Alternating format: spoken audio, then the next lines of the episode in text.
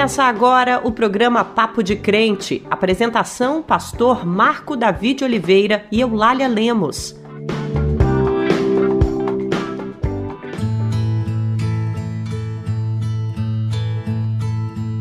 Graça e paz, irmão, graça e paz, irmã. Eu sou o pastor Marco Davi. E eu sou Eulália Lemos e esse é o Papo de Crente.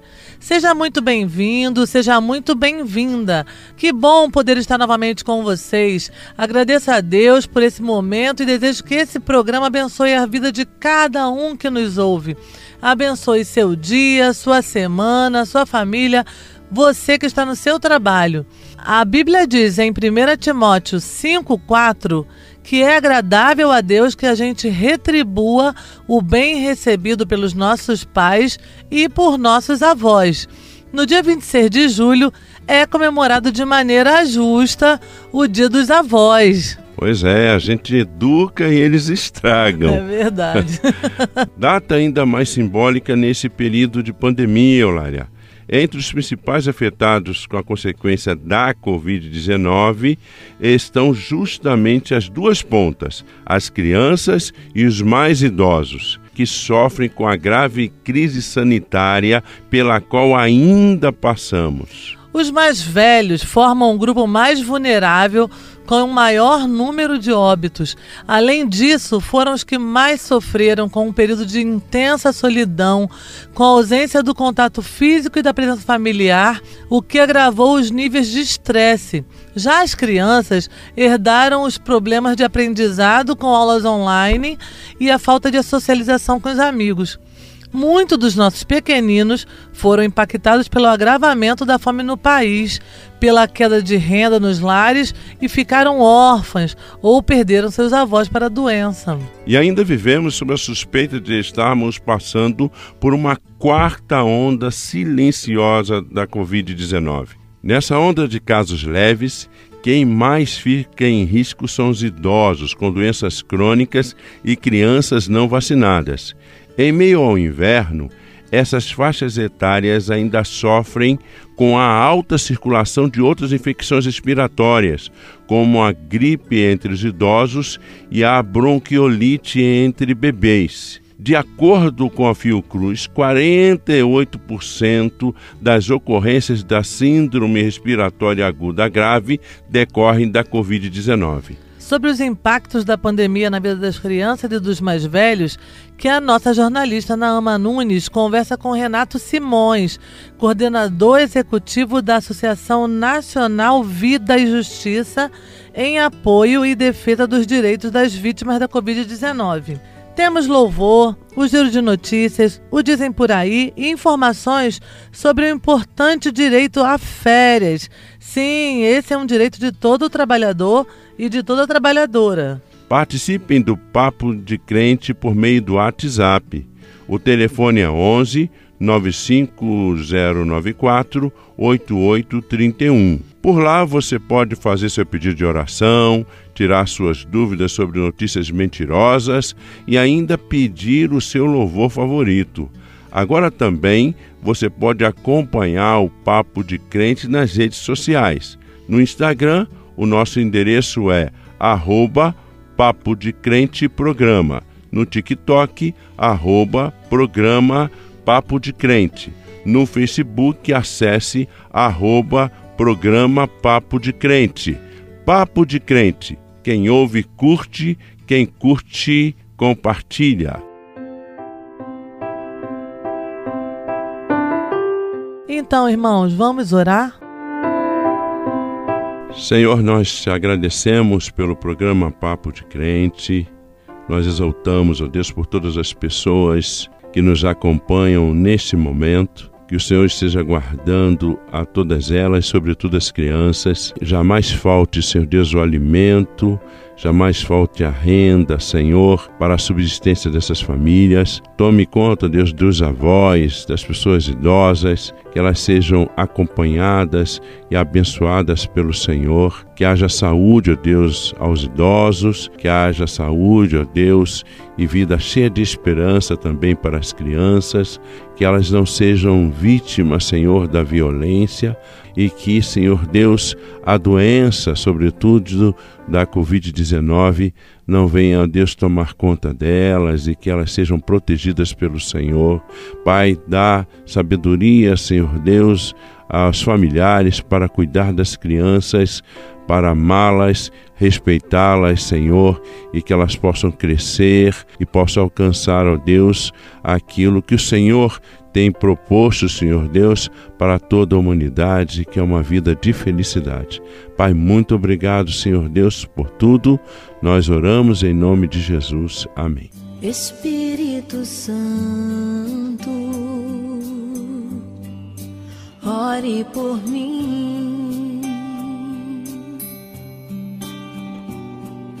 Leve para Deus tudo aquilo que eu preciso.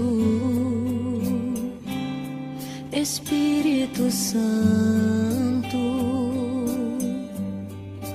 use as palavras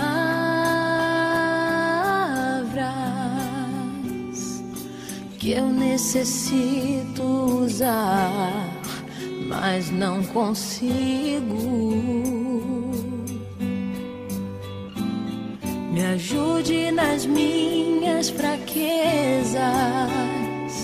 Não sei como devo pedir, Espírito Santo, vem interceder por mim.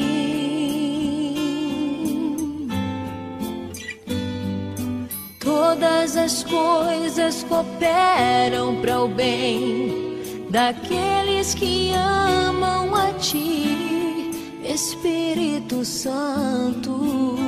Você acabou de ouvir Espírito Santo com Fernanda Brum.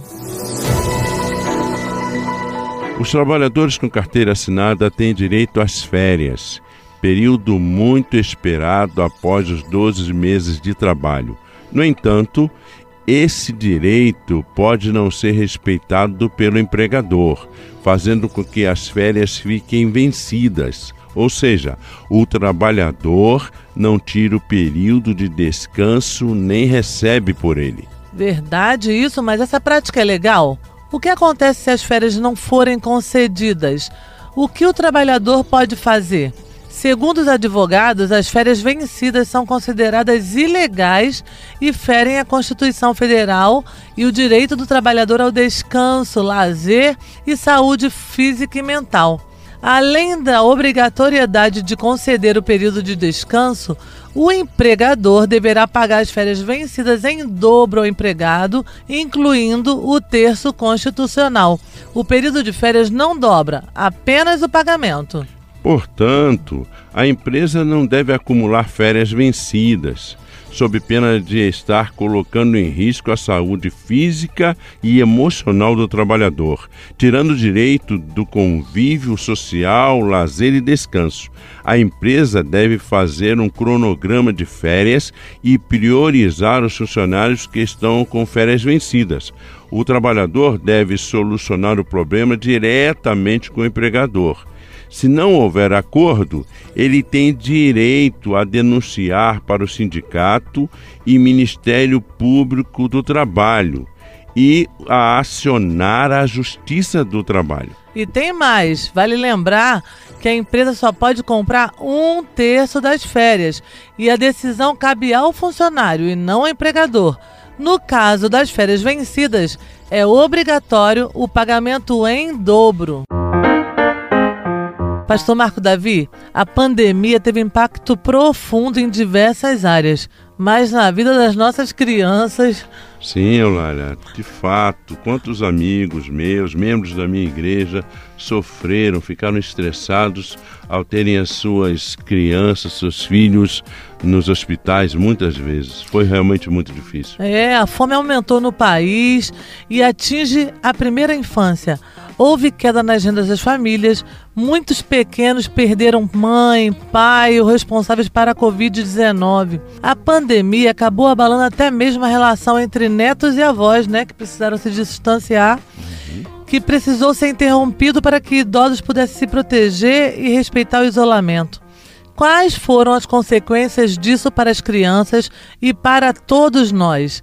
No programa de hoje, nossa jornalista Naama Nunes conversa sobre esse tema com Renato Simões. Olá, Naama, agora é com você. Olá, Eulália, olá, pastor Marco Davi. Agradeço a Deus por mais essa oportunidade aqui no Papo de Crente. Hoje nós vamos falar sobre o impacto da Covid-19 na vida das nossas crianças. No dia 26 de julho é comemorado o Dia dos Avós e a relação deles com seus netos também foi bastante prejudicada com a pandemia. Para tratar sobre o tema, nós vamos conversar agora com Renato Simões, ele que é coordenador executivo da Associação Nacional de Vida e Justiça em apoio e defesa dos direitos das vítimas da Covid-19. Olá, Renato, que prazer te receber aqui no programa Papo de Crente. Obrigado, Ana pelo convite. Estamos à sua disposição aí para dialogar com o pessoal. Renato, a pandemia agravou a fome no Brasil e hoje falta comida no prato para mais de 18 milhões de crianças no país. Quais são os impactos da fome na primeira infância, Renato? essa é uma face cruel, não é, da administração da pandemia no Brasil. A primeira infância é aquela que vem sendo atingida duramente, não é? É uma geração, como disse o sanitarista Gonçalo Vecina, logo no início da pandemia. Ele diz: olha, sem políticas de segurança alimentar, as crianças da primeira infância elas vão ter é, a sua condição de desenvolvimento mental fortemente comprometida, porque faltando a proteína, uma série de etapas do desenvolvimento dos neurônios e, e, da própria capacidade cognitiva de crianças e adolescentes fica comprometida. Então, a insegurança alimentar, ela não é danosa apenas para todas aquelas sequelas imediatas, mas também as sequelas que se perpetuam no tempo e que vão exigir políticas públicas dos futuros governos de reparação pelos crimes cometidos durante a pandemia. Eu chamaria a tua atenção também, sobre é, o tema da orfandade, né? Então, nós temos um levantamento, você perguntou da primeira infância, né? feito pela Associação dos Registradores de Pessoas Naturais, que coordena né, é, o pessoal que trabalha nos cartórios, que identificou, né, somente verificando de 0 a 6 anos, quase 15 mil é, crianças né, na primeira infância vítimas de orfandade por Covid. Perderam seus pais, mães ou responsáveis né, durante a pandemia e é, clamam né, por reparação. Renato, um levantamento da Unicef aponta que dois terços das famílias com crianças perderam renda durante a pandemia. O desemprego, por exemplo, ele cresceu no país e atingiu em cheio as mulheres, que são aí as principais responsáveis pelos cuidados dos filhos. Como é que você analisa esse cenário e o que pode ser feito para minimizar a eventual falta nos lares dessas famílias? O que nós tivemos foi a falta de uma política de apoio às famílias, não fosse a iniciativa da oposição de assegurar no começo da pandemia o auxílio emergencial, nós não teríamos tido sequer esta situação provisória de atenção. Encerrado o primeiro ano do auxílio emergencial, as famílias mais pobres ficaram ao Deus dará, enfrentando a pandemia sem ter como escolher ficar em casa livre do vírus ou sair de casa para enfrentar a sobrevivência. Então é isso que explica porque o Brasil, que tem aproximadamente 3% da população mundial, teve cerca de 14% dos óbitos por Covid no mundo. E isso afeta fundamentalmente as crianças e adolescentes das famílias mais pobres. Então é lamentável, né? Que a gente tenha a fome batendo de novo a porta do povo brasileiro, depois de ter ficado durante muitos anos fora do mapa da fome, o nosso país, e agora essa situação da insegurança alimentar volta a bater as portas de todo mundo. Agora, Renato, durante esse período da pandemia, muitas crianças passaram a sofrer com ansiedade, por exemplo, outras apresentaram até sinais de depressão. Aprender a lidar com os impactos que a pandemia trouxe para a saúde mental das nossas crianças é um desafio também a ser enfrentado? Ah, não, não tem dúvida que esse é um enorme desafio para a sociedade brasileira, né? Nós é, vínhamos, né? de uma política nova de saúde mental, que foi uma conquista, né, democrática do povo brasileiro desde a Constituição de 88, depois a aprovação de toda uma política antimanicomial, depois uma política de saúde mental, né, que começou a criar uma rede pública, né, porque psicólogo para criança sempre teve, mas para quem? Para que crianças? De que famílias? Né? Era muito mais o acesso né, de famílias que podiam pagar por uma assistência psicológica ou psiquiátrica do que propriamente uma política pública. Quando começam a se expandir os CAPs, quando começa a se expandir políticas de saúde mental mais democráticas, a interrupção dessa política era para dizer que tinha que voltar a política manicomial, tinha que voltar a política de saúde mental é, de caráter semi-prisional, né, ou abertamente prisional, do período pré-constituição de 88. Renato, no dia 26 de julho é comemorado o Dia dos Avós. Os idosos ainda são as maiores vítimas da Covid-19 e eles tiveram que ficar longe de seus netos para respeitar o isolamento social. Você que estuda as consequências da Covid-19, pode descrever aqui para gente o quanto a pandemia acabou prejudicando essa relação entre avós e netos? Olha, foi devastador, né? Não só eu vivi isso como estudioso e solidário, mas na minha própria família, porque eu virei cuidador durante a pandemia da minha mãe, que tem 97 anos, tem netos, tem bisnetos, foi muito duro para a saúde mental dela e do conjunto da família esse afastamento. E isso é uma coisa que não volta mais, foram anos perdidos, né? E o isolamento social era uma política necessária, nós não estamos dizendo aqui que isso foi gratuito, não, foi necessário. O problema é que esse período ele se prolongou pela falta de uma política nacionalmente articulada. Então, esse período todo fez com que é, o número de mortes aumentasse, o número de vítimas que se contaminaram aumentasse e a saúde mental da população se deteriorasse. Renato, muito obrigada pela sua participação no Papo de Crente. Eu que agradeço, viu? Estamos sempre à disposição de vocês e desejo a todas e todos que, é, como eu, acreditam né, na fé cristã como motivadora de um comportamento coerente com os nossos valores e princípios, que a gente nunca mais permita que isso aconteça. Nós conversamos aqui com Renato Simões, ele que é coordenador executivo da Associação Nacional de Vida e Justiça em apoio e defesa dos direitos das vítimas da Covid-19.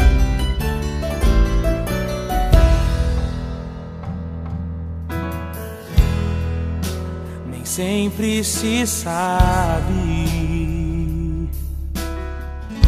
detalhes de um milagre. Mas eu vou contar a história de um menino que um dia levantou bem cedo sua mãe lhe perguntou com medo: Aonde é que você vai? E o menino então respondeu: O mestre está a me chamar.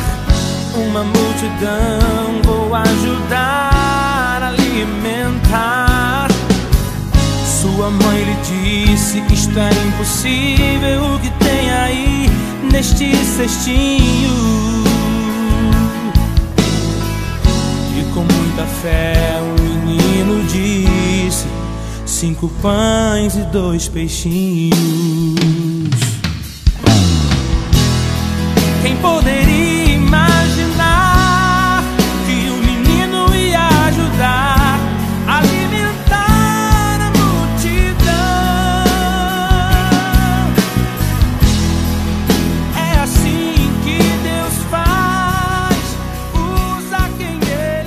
Você acabou de ouvir Cinco Pães e Dois Peixinhos, com o grupo 4 por 1, o menino foi usado para alimentar a multidão. Seja você também um canal de bênçãos para ajudar ao próximo.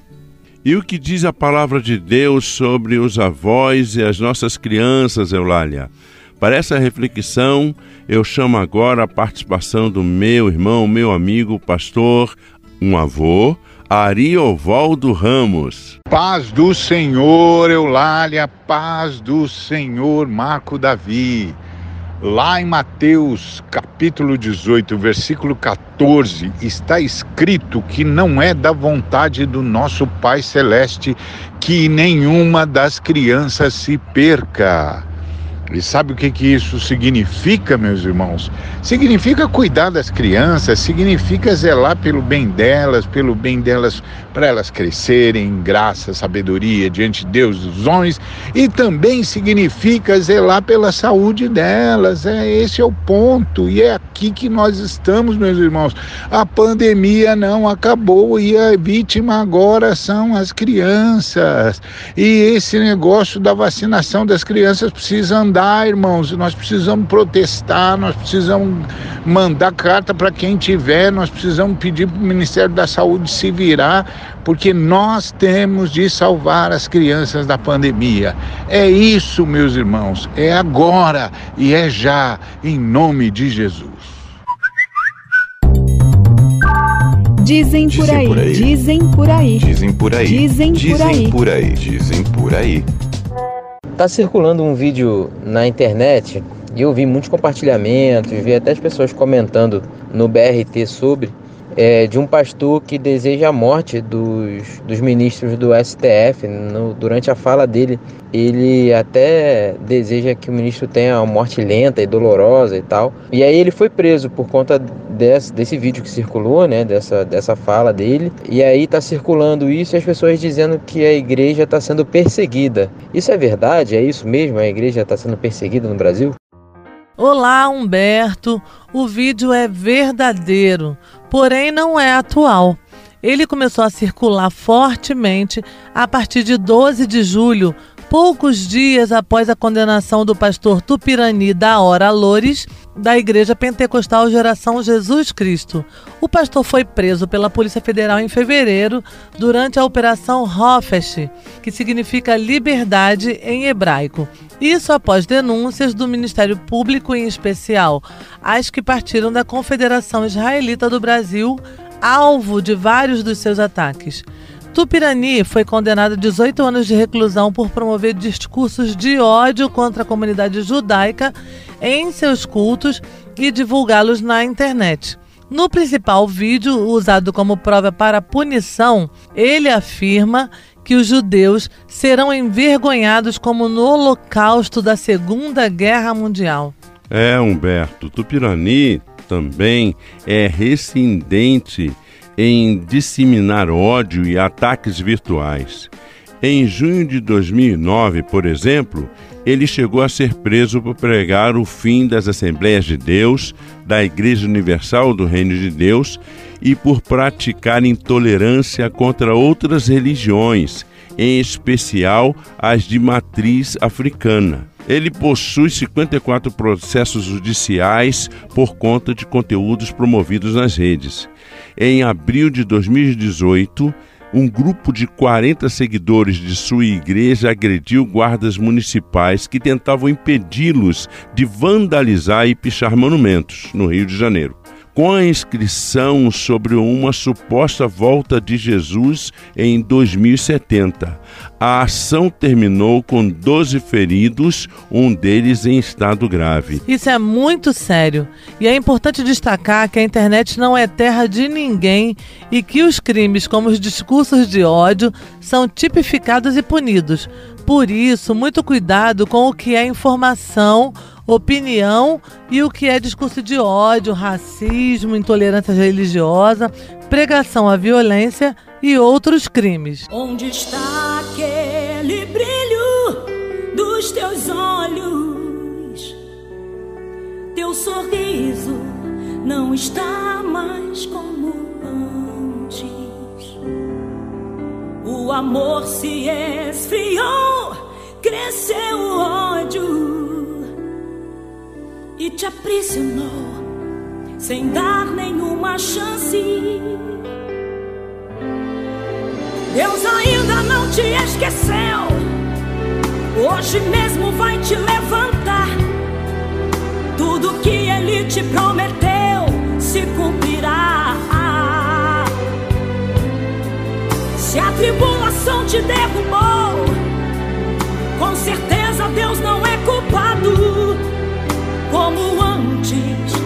sempre esteve do teu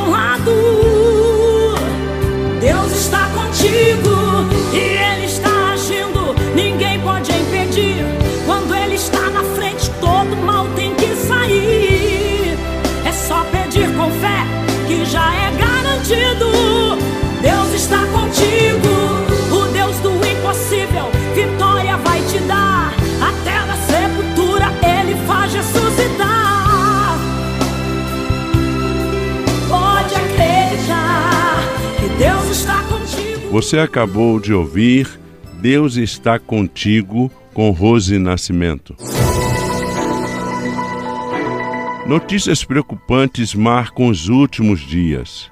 Acompanhe conosco e ore por nosso país e por todos os irmãos que necessitam de ajuda nesse momento. Os preços dos produtos da cesta básica calculados pelo Diese seguem tendência de alta, segundo a pesquisa nacional da cesta básica de alimentos divulgada no início do mês. Em junho, o valor da cesta básica subiu em nove das 17 capitais pesquisadas. No primeiro semestre e em 12 meses, o aumento é generalizado, segundo o levantamento. Foi com base no valor da cesta básica mais cara, que é a de São Paulo, que o DIEESE calculou em R$ 6.527,67 o salário mínimo necessário para as despesas básicas de uma família de quatro pessoas, dois adultos e duas crianças, o que corresponde a 5,39 vezes o piso oficial. Entre os produtos da cesta, o leite, a manteiga e o pão foram os itens que mais subiram. E pelo quarto ano seguido, o Brasil está entre os 10 piores países do mundo para se trabalhar. A conclusão é do Índice Global de Direitos, estudo anual realizado pela Confederação Sindical Internacional, CSI, que analisa o respeito aos direitos dos trabalhadores em 148 países do mundo. De acordo com o Índice Global dos Direitos da CSI, a situação dos trabalhadores brasileiros seguiu piorando em 2022, trajetória que começou com a aprovação da reforma trabalhista pelo governo Michel Temer. E neste programa, o que falamos das consequências da pandemia na vida das crianças, tem uma boa notícia, meus irmãos, relacionada ao tema. A Anvisa autorizou o uso emergencial da vacina Coronavac contra a Covid-19 em crianças de 3 a 5 anos sem doenças crônicas. Como os adultos, as crianças receberão duas doses da vacina produzida pelo Instituto Butantan em parceria com a Sinovac, com um intervalo de 28 dias. Mesmo com a aprovação, ainda não há uma data para o início da vacinação das crianças. Mesmo assim, o Rio de Janeiro saiu na frente, decidiu não esperar o calendário nacional e já começou a imunização das crianças dessa faixa etária. Mas se Deus quiser, e Ele quer, logo os demais estados também estarão vacinando nossas crianças de 3 a 5 anos. E com essa boa notícia, encerramos mais um Papo de Crente. Quero agradecer ao Senhor por ter nos proporcionado esse momento de informação, oração e adoração. Muito obrigado por ter estado esse tempo conosco. Você pode acessar essa e outras edições do nosso programa através do Spotify. E também pode seguir o Papo de Crente nas redes sociais. No Instagram, arroba Papo de Crente Programa. No TikTok, arroba programa ponto papo de crente. E no Facebook, arroba programa Papo de Crente. Papo de Crente. Quem ouve, curte. E quem curte, compartilha. Agora vamos ficar com a bênção apostólica pelo pastor Marco Davi. Que o amor de Deus, o Pai, a graça do Senhor Jesus Cristo e as consolações do Espírito Santo sejam sobre a sua vida e sobre a sua família, desde agora e para sempre. Amém. Amém. Até a próxima semana. Fiquem com Deus, irmãos e irmãs. Você ouviu o programa Papo de Crente